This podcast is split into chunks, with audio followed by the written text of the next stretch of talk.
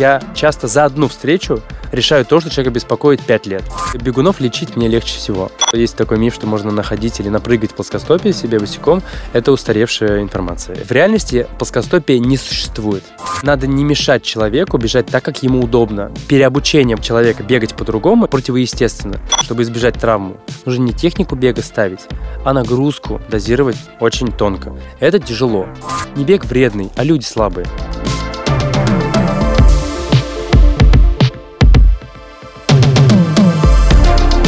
Всем привет! С вами Алла Соколова, ведущая и автор идеи второго сезона подкаста New Runners «Побежали». Мы делаем его вместе с командой подкаст-студии «Терминвокс». И сегодня мы пообщаемся с очень интересным человеком, бегающим врачом, Юрием Сдобниковым. Он травматолог-ортопед, врач спортивной медицины, специалист по реабилитации, основатель клуба «Спортивная секция». И это еще далеко не все. Юрий консультирует спортсменов сборных команд России по скейтбордингу и скалолазанию. В его спортивной копилке следующие звания – КМС по триатлону и КМС по скалолазанию – а также он амбассадор Мизуны Юру. И кто, как не он, даст нам ценные советы касаемо бега и спорта. Юра, привет! Здравствуйте. Сегодня мы с Юрием поговорим про отношение к спорту немного с другой стороны. Узнаем, в чем заключается деятельность травматолога-ортопеда и врача спортивной медицины. Как это помогает спортсменам? Что менее травматично, бег босиком или бег в кроссовках? И как все-таки правильно бегать, с пятки на носок или с носка на пятку? Поговорим о его личной истории. И, конечно же, спросим про его личную мотивацию. Опять же, под другим углом. Ну что, побежали?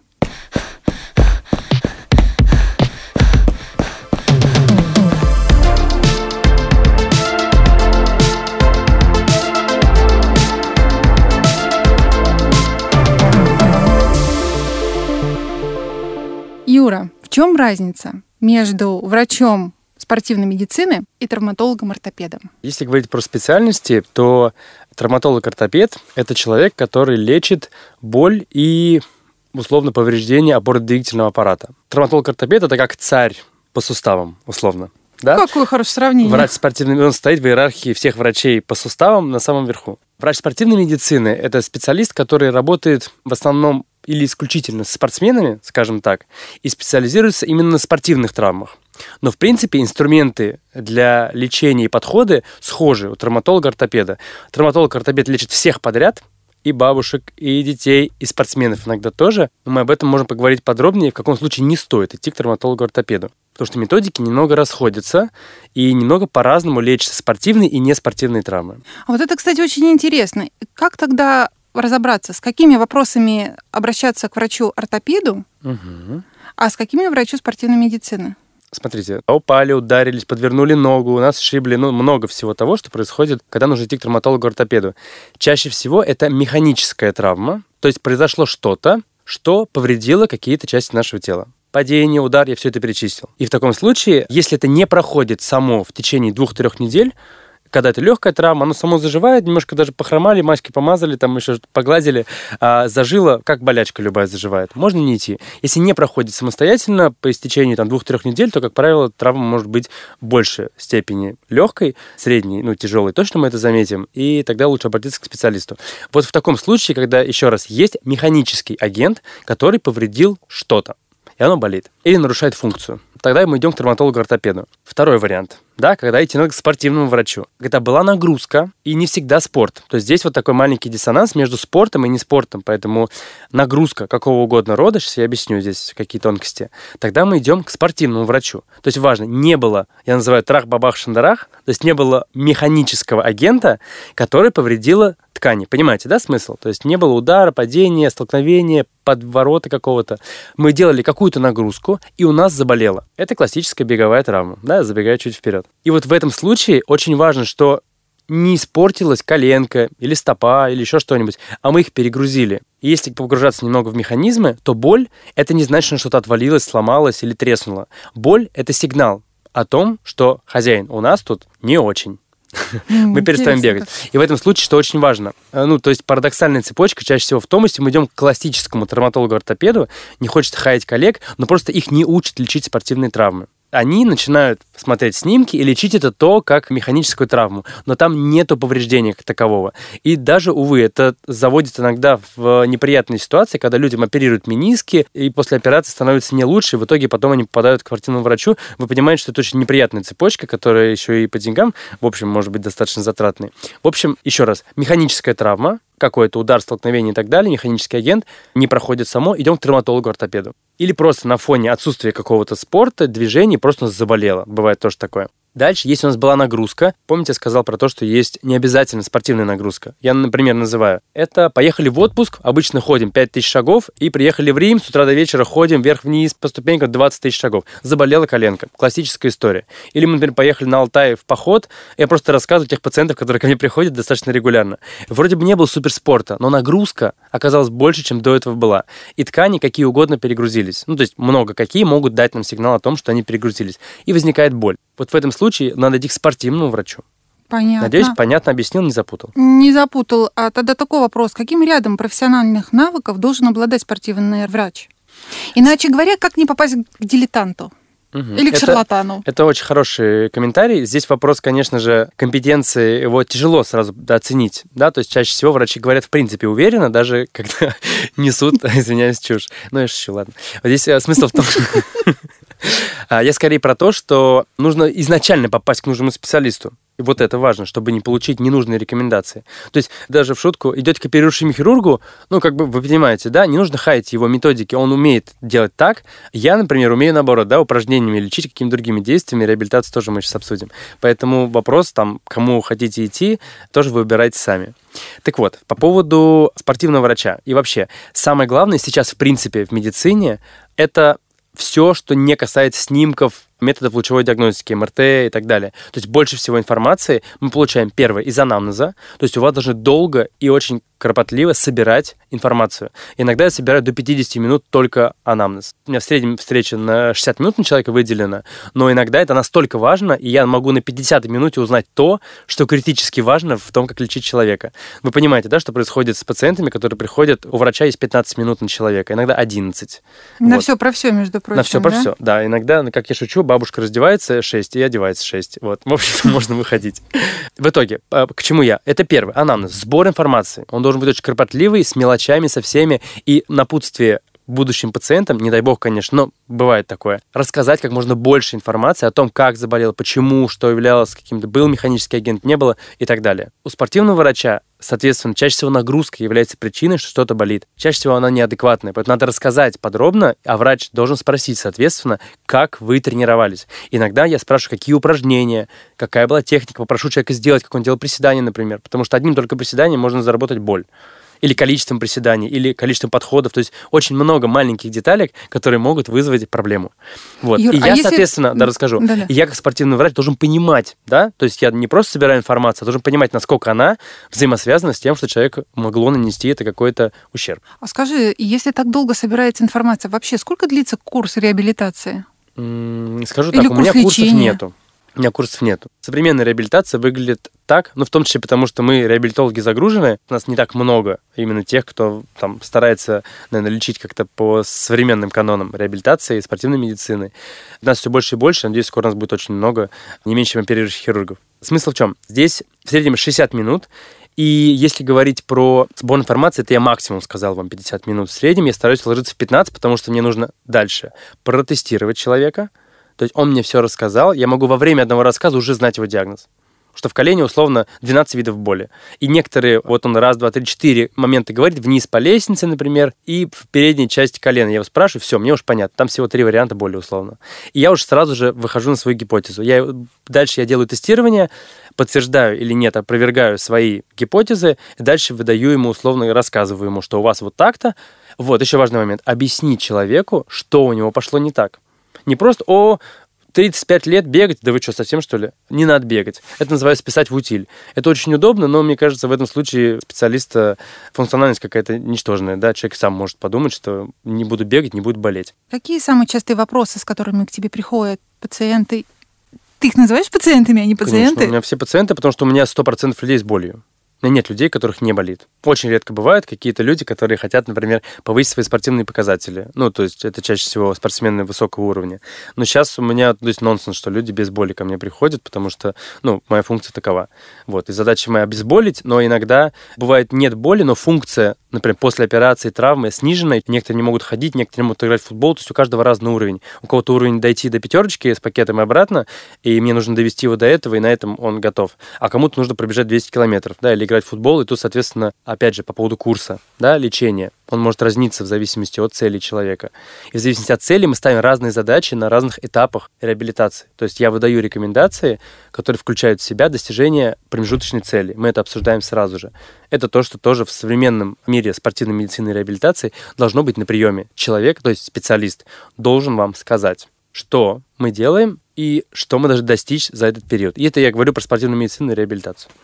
А как часто тогда к тебе приходят пациенты, ну, после того, как ты им прописал или рассказал, что они должны делать, когда нужно возвращаться или не нужно? Да, мы заранее как всегда обсуждаем. Чаще всего я стараюсь записать человека сразу, ну, то есть через 3-4 недели в среднем от двух до четырех недель частота встреч. Если иногда бывает проблема настолько простая, что и прям в кабинете человека стало не больно после ряда манипуляций, либо моими руками, либо человек сделал упражнение, бывает такое. И бывает достаточно двух движений, чтобы боль ушла, которая может болеть три года. Такое бывает. Не всегда, конечно же. Вот. Но бывает и такое, естественно, в таком случае я говорю, человек, ты продолжаешь делать вот эти рекомендации, вот так больше не делай, чтобы это не появилось снова, или делаешь вот так, все, и, в общем, живешь счастливо. Самое большое количество встреч после, например, операции, например, на коленном суставе, там, пластики передней крестообразной связки или резекция мениска. Там просто есть ряд как бы действий, такая ступенчатая, условно, последовательность этапов, увеличение амплитуды, ну, то есть много-много-много всего, и в конце человек идет играть в футбол. Вот, условно, до операции, когда человек в ортезе ногой нельзя сгибать, и до игры в футбол в среднем там максимум 6-8 встреч. То есть я с человеком встречаюсь, я ему говорю все, что нужно делать, включая упражнения, манипуляции, там разные бывают, эргономика, добавки какие-то, то есть много всего. Он все это делает сам, приходит ко мне, потом рассказывает, как дела, и мы дальше переходим к следующему этапу. Круто. Вот. Но не всегда все идет по нашему плану. Надо понимать, это не идеальный мир, и иногда идет что-то не так. И я должен подготовить человека к этому в том числе. И часто приходится это обсуждать заранее, чтобы человек не расстроился слишком сильно. Но я на себя еще, из-за этого, наверное, я слишком много работаю, я беру ответственность э, брать обратную связь по мере того, как человек ушел от меня. Здесь просто проблема в том, что без обратной связи я не понимаю, что я сделал. Слушай, а забрасывают лечение? Ну, типа, стало да, лучше, часто. легче, что там? Да, забрасывают достаточно часто. И есть проблема в том, что современная реабилитация, ну, и особенно в спортивных травмах, почти всегда активная. Активное лечение – это когда пациент вовлечен в процесс. То есть вы что-то меняете в своей жизни для того, чтобы стало лучше.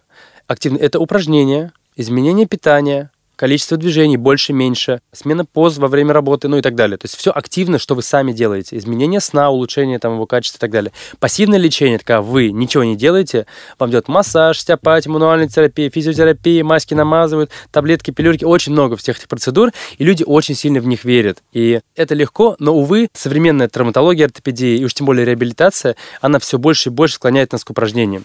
В некоторых странах восстановление реабилитации стоит дороже лечения. Как с этим обстоят у нас дела? Восстановление реабилитация дороже лечения. Да. Восстановление реабилитация – это основная часть лечения. Ага. при травмах суставов и опорно-двигательного аппарата. Сейчас доказательная база все больше и больше обрастает тем, что упражнение – это самый эффективный способ излечения болей и устранения их, особенно на длительную перспективу, в любой почти патологии суставов. Юра, это насколько это дорого или это по карману каждому? Здесь, да, возникает такой вопрос, могу напрямую об этом сказать. Когда люди говорят, Юрий, у вас очень дорогой прием. Я не боюсь сказать, что мой прием стоит 5 тысяч рублей. Но я знаю, что 5 тысяч рублей может стоить, или 7 тысяч рублей, остеопата прием, извиняюсь, 20 минут, который энергию погонял над тобой и отправил. Вот. Иногда, не всегда у людей возникает вопрос, почему он стоит столько. Или мне говорят, у профессора-ортопеда стоит 2 500, а у вас почему-то 5. Ну, вот. кто-то, это... наверное, 15 минут принимает. Все верно. И, и методиками, которые 40 лет назад лечили. Ну, не будем уходить в этот вопрос. Здесь вопрос того, что я а, часто за одну встречу решаю то, что человека беспокоит 5 лет. Это не к тому, что я самый умный, а просто я трачу очень много денег на образование, я трачу очень много времени на то, чтобы изучать научные публикации, я постоянно учусь, в среднем минимум раз в месяц я хожу на учебу, ну и так далее. То есть я сейчас уже сам начал преподавать для врачей и тренеров. Ну, то есть я стараюсь все время развиваться. Это то, на самом деле, что редко бывает, когда люди получили образование. Скажу честно, из образования, которое я получил как травматолог-ортопед, я не использую ничего. Ну, наверное, кроме какой-то теоретической базы или, ну, Ну, понятное дело, что я побывал внутри сустава, когда операционный был, ну и так далее. То есть что-то я, конечно же, делал. Инъекции внутриставные научился делать, которые последний раз я делал 4 года назад. Ну и так далее. То есть, но практическое применение того, что учат в ординатуре, в общем образовании сильно устарело. Скажу честно, надеюсь, не обижу никакую кафедру и специалистов соответствующих э, заведений. На самом деле, не только в травматологии, ортопедии, вообще в медицине достаточно сильно устарело наше образование. Поэтому только энтузиасты, которые сами хотят эффективно лечить людей, они тратят много времени и денег на образование, в том числе за рубежом и так далее. То есть оно вот примерно вот так. Да, поэтому ну, с одной стороны печально, с другой стороны круто, что ты все время учишься и делишься своими знаниями с учениками, последователями. Ну, есть уже, да, есть стажировки, есть стажеры, есть те, кого, с кем я делюсь знаниями, они помогают мне, потому что запись бывает на месяц вперед, ну и так далее, чтобы это было, в общем, возможно.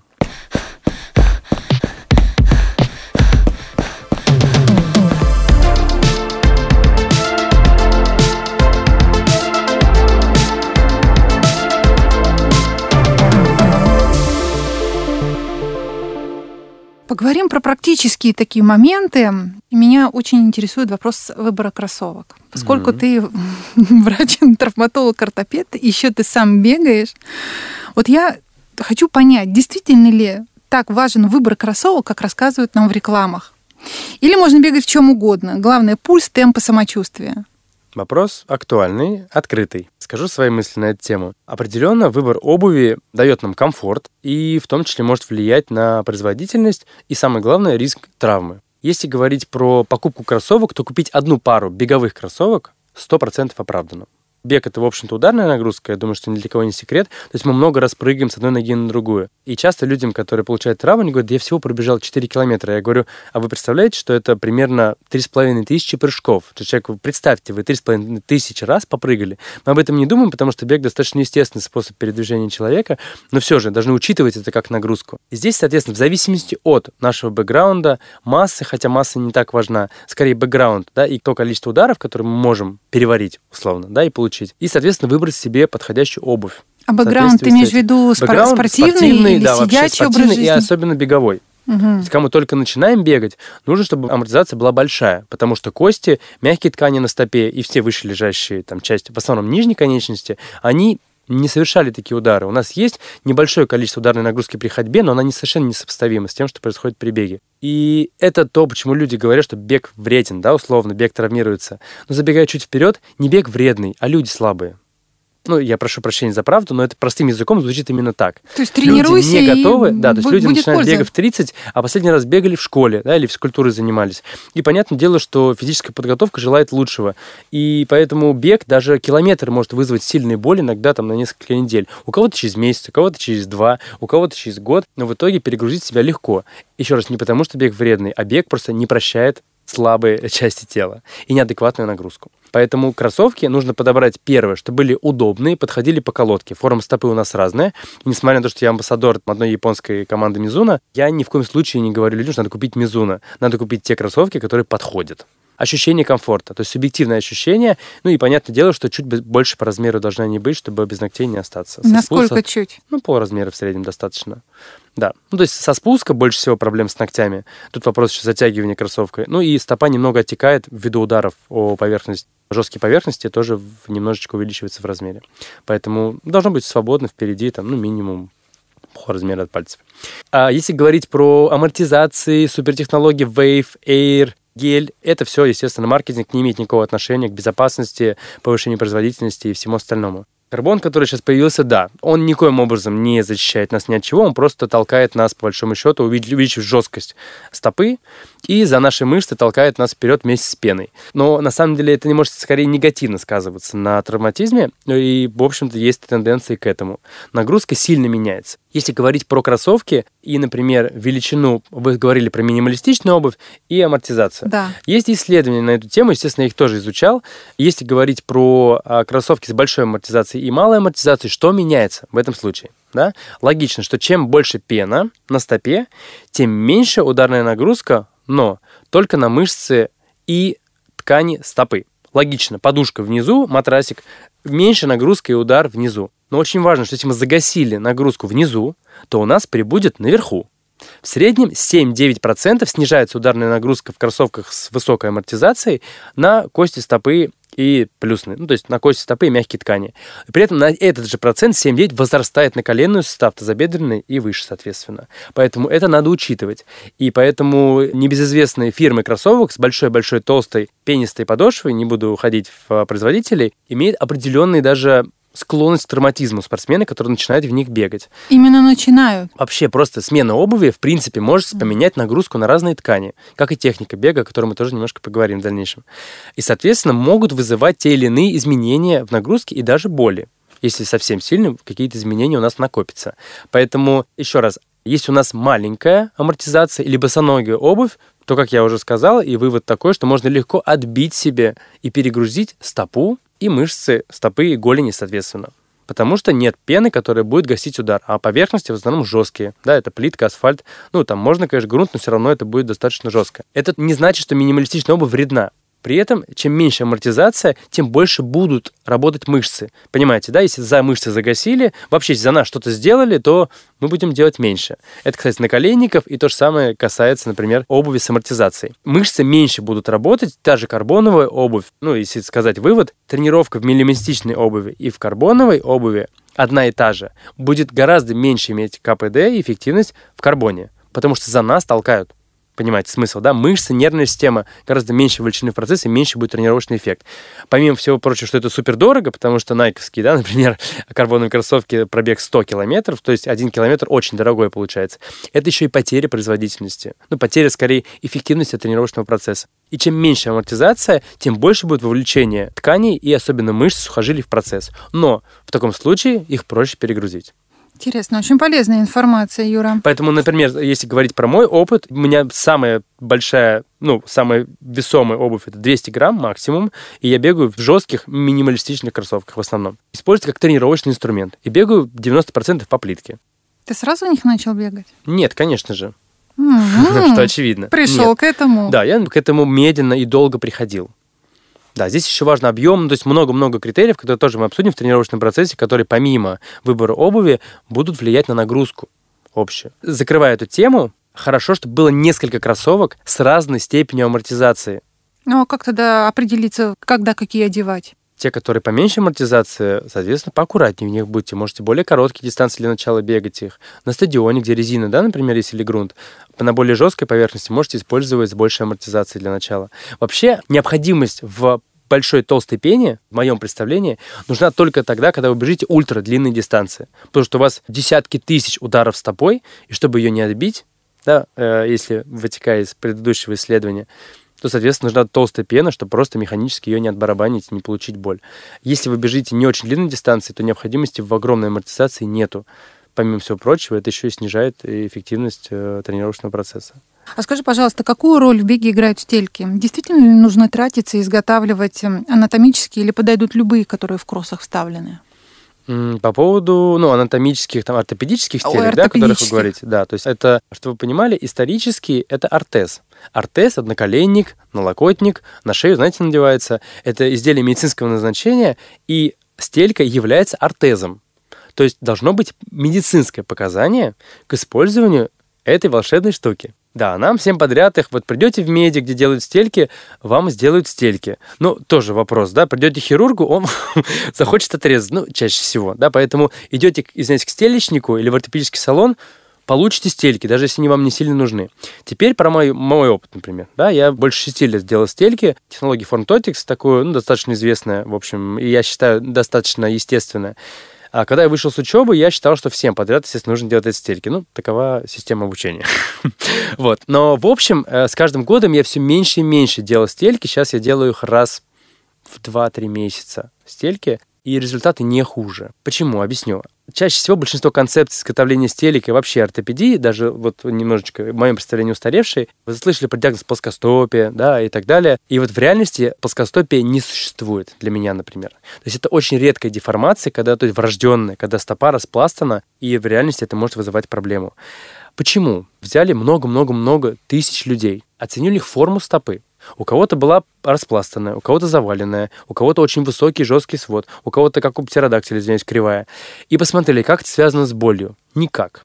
форма стопы ничего нам не говорит. Нет идеальной формы стопы, под которой мы должны срочно слепить стелькой или прооперировать, или сделать упражнениями. Мы все разные.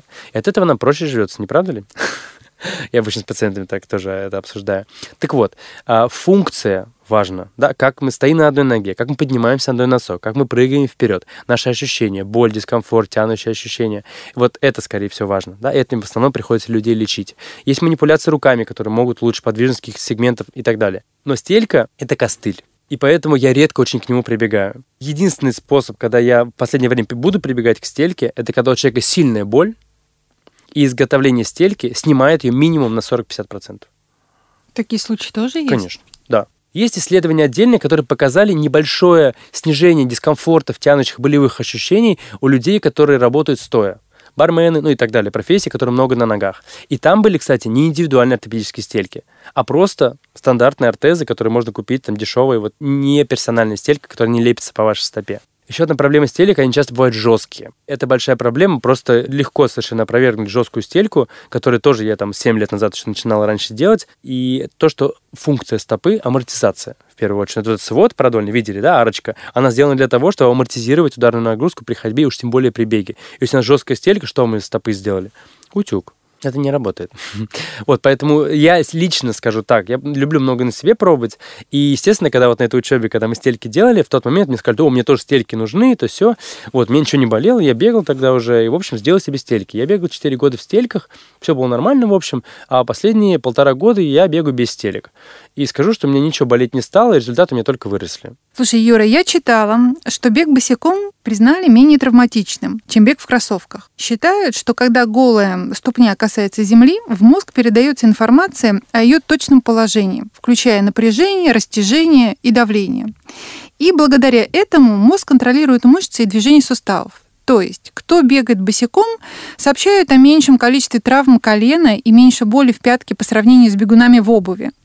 Хотя также они сообщают о большем количестве травм икроножных и ахилловых сухожилий. То есть люди, которые слишком быстро переходят к бегу на боссу стопу, перегружают свои мышцы и сухожилия. Мне очень интересно, что ты думаешь о естественном беге? Или беге угу. босиком, как его называют. Мы уже вкратце обсудили, да, вот этот моментик. Еще раз поговорим. Если мы бежим босиком, то да, это более естественно, потому что мы, в общем-то, животное, да, и по идее должны босиком ходить там по земле и так далее. Но много ли у нас земли? Да, мы в основном на более жестких поверхностях, это надо учитывать определенно. Второе. Мы говорили о том, что подготовка у людей слабенькая.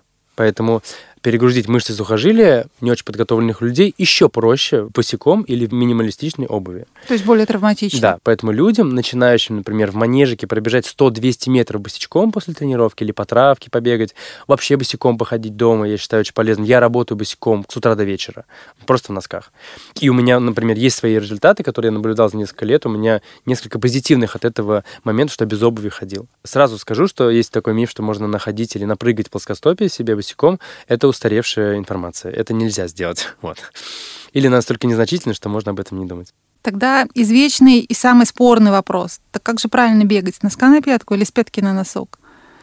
Как mm-hmm. не тебя, травматолога, ортопеда, бегуна об этом спрашивать? Да, но мне приходится, естественно, этим вопросом заниматься. Не реклама ради, скажу, что я веду еще учебу по анализу бега и диагностике и лечению нижней конечности. Как раз 9-10 сентября будет следующий семинар мой личный. И здесь, наверное, расскажу маленькую подводящую часть, чтобы как-то аргументировать свой ответ. Бег и ходьба — это естественные способы передвижения человека. Вы со мной согласны? Да. Хорошо. Слово «естественный» подразумевает ли внедрение в этот процесс? Тут подвох есть. Ну, как вам кажется? Естественное дыхание, естественная ходьба, естественное сердцебиение, естественный бег. Нет. Мое представление нет. Естественный – это значит автоматизированный. Вы сами бежите, идете. Вы когда идете, думаете, Алла, как, как вы идете? Нет. Вот при беге точно так же, в моем представлении. То, как вы бежите, это конечный продукт работы вашего опорно-двигательного аппарата, мышц, сухожилий, связок и нервной системы во главе. Поэтому как вы бежите, так вам удобно и так готовы ваши части тела. И все мы бежим немножко по-разному. Поэтому школа бега с носка приводит людей ко мне на прием с ахиллом, с икроножной мышцей, камбаловидной перезабитой или со стресс-переломами плюсневых костей. В большинстве своем у нас же ходьба как выглядит? Мы ногу выносим вперед на пятку, да, прямую почти, и делаем перекат через стопу, дальше носочек, и потом, соответственно, цикл такой ходьбы получается. И когда люди начинают бегать в 30, а таких, наверное, большинство, да, ну и 25-30, когда люди начинают бегать, там, к марафону хотят готовиться, еще к чему-то, вот, редко это молодые ребята, все-таки в большей степени люди, которые, у которых есть пробел между занятиями спортом, они начинают из ходьбы делать быструю ходьбу, побежать. И часто техника бега выглядит как с пятки, да, условно человек бежит. Так вот, этот момент является потенциально опасным, когда нога выносится вперед за центр тяжести. То есть пятка докасается впереди центра тяжести. Тогда у нас удар большой получается на пятку, не успевают включиться мышцы голени и стопы, и тогда мы можем получить какую-то перегрузку и коленного сустава. То есть если мы бежим больше на пятку, понимаете, да, мышцы голени не успевают включиться ввиду анатомического строения их крепления на стопе на самой, и у нас э, получается большой удар на коленный сустав и цепочку выше. Если мы бежим с переднего отдела стопы, все наоборот наоборот. У нас много, как с минималистичной обувью, да, много нагрузки на мышцы голени, в первую очередь стопы, ахиллово сухожилия, и меньше на колено и бедро. Поэтому в зависимости от того, какие мышцы у человека сильнее и подготовлены, он так будет бежать. А тогда а... скажи мне, как ты думаешь, э, бегу действительно ли надо учиться? И не если надо. да, то в каком возрасте? Не надо. Я могу разорить большинство тренеров, которые э, могут послушать, э, ученики тренеров, которые могут послушать меня сейчас, но в реальности не надо. Надо не мешать человеку бежать так, как ему удобно. И еще раз, переобучение человека бегать по-другому, я объяснил, оно противоестественно. Человек бежит так, как ему комфортно. Рекомендация какова? Да? То, как вы бежите, не думая. Такая у вас техника бега. Если вы бегали последний раз в школе и побежали в 30, у вас не может быть качественной техники бега. Это невозможно. Техника бега строится, ну, скорее, месяцами и годами. Поэтому самое главное в случае, чтобы избежать травму, нужно не технику бега ставить, а нагрузку дозировать очень тонко. Это тяжело. И тренеры тоже здесь часто слишком амбициозны. Как бы человек криво не бежал, если его не беспокоит боли, и если его устраивает его скорость передвижения на текущий момент времени, не надо его трогать. Отличная рекомендация. Да, это то правило, к которому я пришел. Потому что я лично еще там лет 6-7 назад мог человеку э, или 5 порекомендовать, как нужно бежать правильно. Он бежал криво. Я ему порекомендовал, как правильно, и у него появлялась боль. Я раз на эти грабли встал, два на эти грабли встал, потом думаю, так, что-то с этой техникой бега не так. Моя концепция такова. Я постарался ее аргументировать. Насколько она близка всем остальным, всем уже как бы выбирать самому.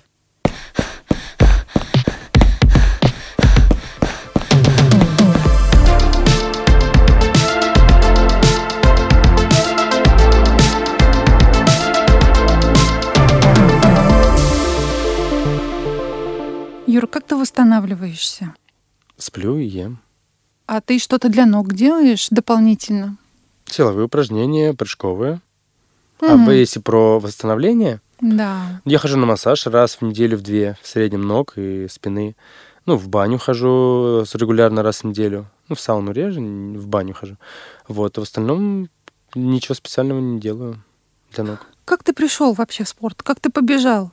Ты с детства бегаешь или вот уже во взрослом состоянии да, могу, ты начал? могу рассказать, да, если возвращаться к этому вопросу. Я начал заниматься в 7 лет скалолазанием, и мы тогда уже бегали в рамках тренировки два раза в неделю и играли в футбол еще раз в неделю. То есть у нас была база тогда уже тоже закладывалась. Вот, в принципе, я был достаточно подвижный, много я занимался игровыми видами спорта еще в детстве. Естественно, футбол мы играли, баскетбол, там много всего. Потом я лет 18, наверное, закончил заниматься скалазанием. Была травма там руки достаточно сильная. И я, в общем, ушел из скалазания. Потом подключился триатлон. То есть первый марафон я перебежал как раз 6-7 лет назад. Это был «Белые ночи». И сначала там десятку пробежал. Я помню, мое первое время было какое-то типа 50 минут, что ли. То есть какое-то такое очень смешное. Потом уже начал более длинный бегать. И вот через два года через три даже пробежал только московский марафон, уже когда его начали проводить. И в прошлом году снова я пробежал марафон, потому что у меня была невыполненная цель на этой дистанции. Я выполнил, и, в общем, в очередной раз понял, что марафон не моя дистанция. Скажи мне, ты начал тогда бегать а, с тренером или сам по себе? Сам по себе. Я, на самом деле, у меня мало достаточно бега всегда было, я большие объемы никогда не бегал, и, в принципе, в прошлом году у меня было там, условно, 60 максимум, ну, в среднем 60 километров в неделю, ну, то есть для этого достаточно мало. Сейчас у меня 75 километров в неделю. Ну, то есть это, это вообще считается мало. Я не люблю большой объем, и людям тоже часто не рекомендую большой объем, потому что он часто заводит не туда, то есть приводит к травмам. В среднем, если посмотреть на научные данные, 60 километров плюс в неделю напрямую сопряжен с повышением травмы. То есть, условно, когда вы бежите 60 и больше, вы просто подписываете бумагу о том, что у вас может быть травма в любой момент. Ну, а так доходит там до 200 у спортсменов в неделю километров у элитных. Даже любители некоторые бегают 150, 180. А когда и где ты получила КМС по триатлону? На дистанции Ironman я выполнил первый КМС, потом у меня на олимпийской дистанции, э, ну, я был в призах, второе место занимал на Кубке Москвы, ну, это который э, Гром, может, вы знаете, Громов Миша проводит, второе место занимал на олимпийской Миша дистанции. уже был у нас в гостях. Это еще как раз 5-6 лет назад. Вот. И там у меня, ну, на олимпийской дистанции у меня 2.09. Это тоже КМС, соответственно. А КМС по скалолазанию? Это ну, еще с 13 детства лет идет? выполнил. С юности. Да, что время еще. Скажи, До мастера не дошел. Скажи, а в беге ты больше фокусируешься на личных рекордах или с какой целью ты участвуешь в соревнованиях? Да, кстати, классная тема, которую мы сейчас обсудим. У меня есть личные рекорды, которые меня в том числе мотивируют организованно заниматься, поддерживать режим, не выпивать лишнего, кушать хорошо, спать хорошо, в тренировочном процессе быть достаточно дисциплинированным и так далее. И мне просто интересно, у меня есть азарт. Мне не интересны медальки, я иногда попадаю в призы. Вот в этом году попал, э, второе место занял на в Николы Ленивце на забеге 10 километров на трейле. Ну, это для меня это не цель. Для меня цель, я есть я, для меня интересно само. То есть еще с детства у меня есть вот этот предстартовый мандраж, и э, как бы работа с ним мне очень интересна, как психологическая часть забега, как я могу себя успокоить, как я могу не сильно раскрутиться да, перед забегом, могу хладнокровно вначале не порвать, когда все бегут мимо, удержаться, а потом обогнать всех к концу. Ну, то есть тут есть как бы э, ряд моментов, которые мне интересны непосредственно во время соревновательной деятельности. И это не всегда эго. То есть э, здесь, оно, эго, точнее, оно должно присутствовать, я считаю, и без эго тяжело жить в наше время, но оно не должно быть гипертрофировано. То есть э, поэтому, да, я борюсь сам с собой. У меня есть личные рекорды, я каждый год их улучшаю. И пока что, несмотря на то, что я уже там не самый, наверное, молодой спортсмен, пока результаты улучшаются.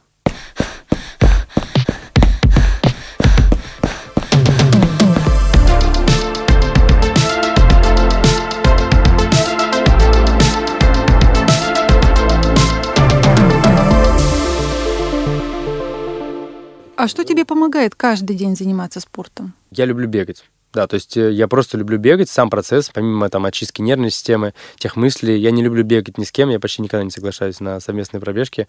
Ну, это просто моя особенность. И выстроено так, что я принимаю там 4-5 человек утром в среднем, потом у меня обеденный перерыв, я бегаю, кушаю и снова принимаю еще 5 человек. В среднем так. Вот, поэтому это для, для меня это как раз отдых. Э, Я отдыхаю от людей, при этом я занимаюсь, гуляю и возвращаюсь. Как ты успеваешь быть настолько многогранным и многозадачным? Ну, почему? Не так уж много граней. Ну почему? Ты успеваешь учиться, успеваешь сам учить, успеваешь Да. заниматься спортом, успеваешь лечить. Ну, я стараюсь еще ребенка растить, ему сейчас три года будет через две недели. С женой тоже стараемся и в театр ходить и так далее, но по-другому никак. Плюс клуб, который находится на Пушкинской, тоже ну, да, как бы принадлежит э, большому счету мне, и мне приходится им руководить, следить за всеми процессами. Но сейчас, слава богу, там все более как бы уже становится по накатанной, мне меньше приходится энергии на это тратить, и что слава богу. Вот, поэтому да, вроде Тебя дома и поддерживают, скажи, когда ты Ну, бегаешь, конечно. отпускают на пробежки? Конечно, это не обсуждается.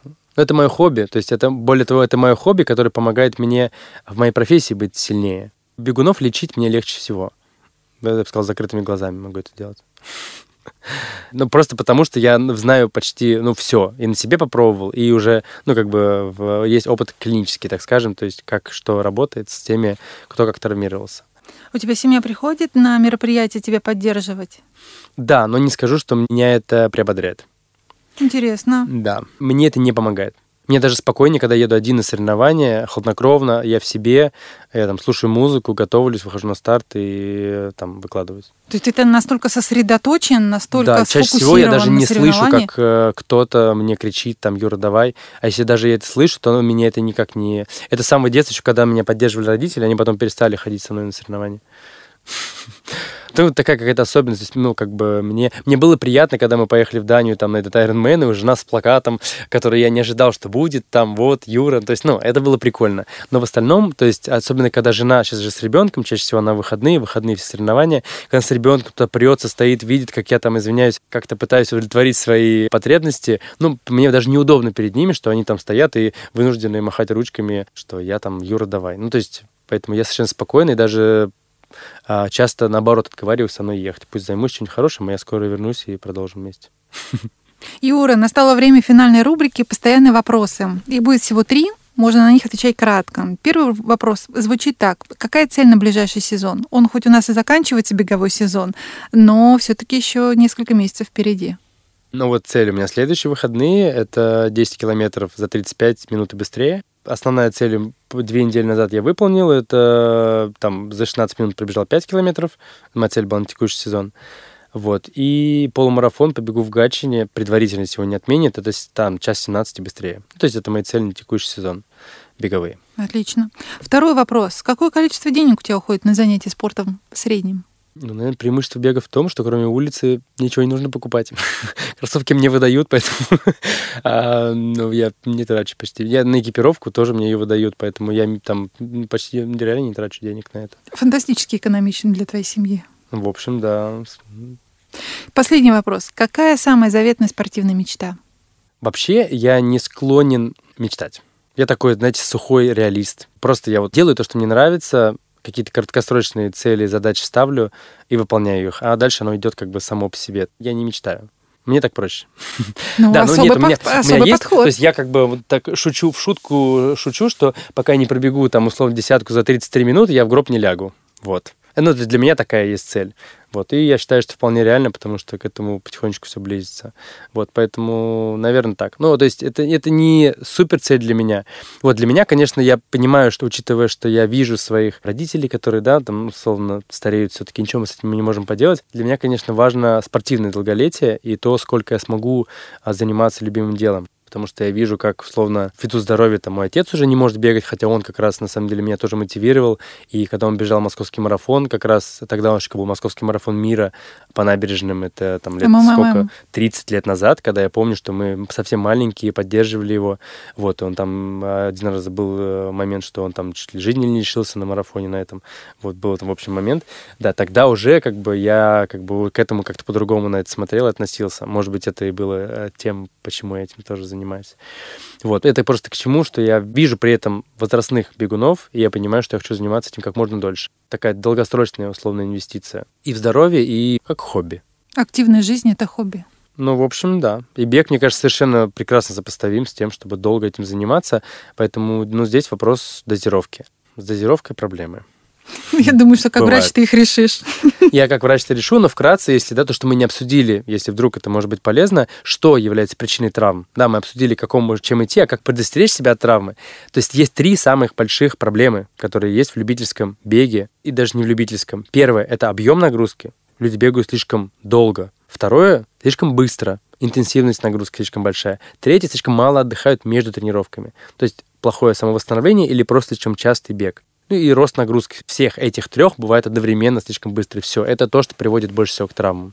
Ни техника бега, ни кроссовки, ни какие-то дефекты, я не знаю, плоскостопия, которые мы обсудили. Это все очень э, сторонние причины. Вот три основные причины, и все они упираются в неадекватную нагрузку. Это тяжело. Понимаете, да? То, что тяжело а адекватно 5 километров или 7 да, или шагбег, может быть, да, то есть два раза в неделю, три, какая скорость, ну, то есть очень много тонкостей, и даже тренер часто не в силах это подобрать. Это просто к тому, чтобы, ну, как практическая какая-то полезная часть для людей, что в реальности является причиной травмы, и в том числе заводит ко мне, условно, в кабинет, и а, поэтому, как ни странно, я как врач, у меня есть вот эта функция, ну, по большому счету, она почти тренерская. То есть у меня часто я на стыке тренера и врача, потому что адекватная нагрузка является главным лечением пока мы ее не оптимизировали, можно сколько угодно вылечить, намазать на коленку, что-нибудь поделать упражнение, но если мы неадекватно будем грузиться, то коленка нам скажет спасибо, больше не нужно. Потрясающе. Ну вот на этой самой полезной ноте мы будем завершать. И, Юра, большое тебе спасибо, что ты пришел. Спасибо это был вам. фантастически приятный вообще диалог с тобой, и это было очень полезно.